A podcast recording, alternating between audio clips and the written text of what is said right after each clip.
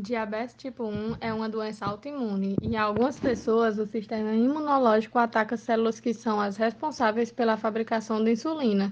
E esses indivíduos não podem fazer sua própria insulina em quantidades adequadas, porque pouca ou nenhuma insulina é liberada para o corpo. E o tipo 1 é, costuma aparecer na infância ou na adolescência, mas também pode ser diagnosticado em adultos.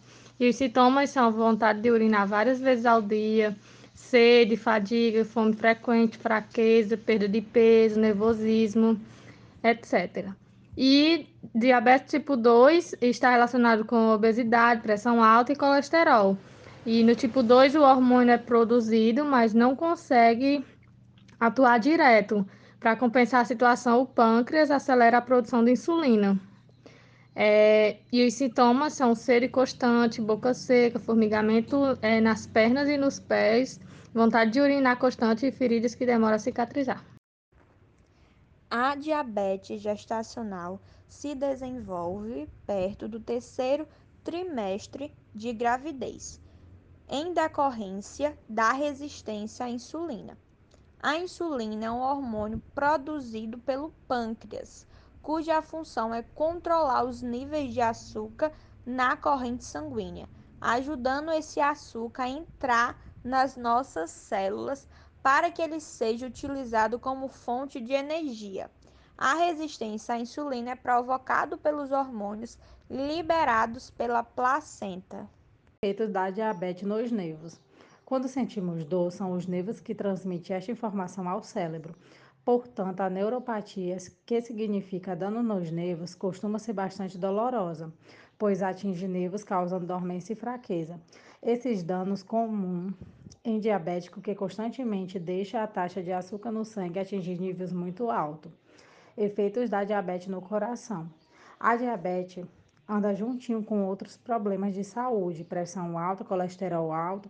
Estes dois, por sua vez, não se dão tão bem com o nosso coração e aumenta muitas chances de doenças no coração, como por exemplo, ataque cardíaco e entupimento nos vasos. Efeito da diabetes no estômago. A diabetes, quando não tratada, pode vir danificar nervos e vasos sanguíneos. Quando, quando os nervos do nosso trato intestinal são afetados, isso pode sim levar a náuseas, problemas de evacuar e diarreia. Efeitos da diabetes na pele. Danos nos vasos sanguíneos prejudica sua função em relação à pele, daí ela fica seca, menos vigosa, infecção de fungos e bactérias, torna-se mais comum em machucados de queimadura, demoram muito para sarar.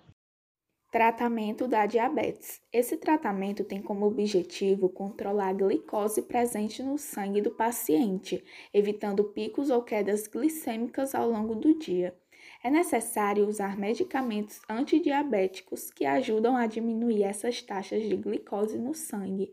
O remédio utilizado é escolhido pelo médico de acordo com o tipo de diabetes e também com outras características do paciente, como peso, alimentação ou possibilidades financeiras, por exemplo. No diabetes tipo 1 é necessário utilizar insulina, pois nesse tipo de diabetes o pâncreas não consegue produzir este hormônio, o que leva ao acúmulo da glicose na circulação.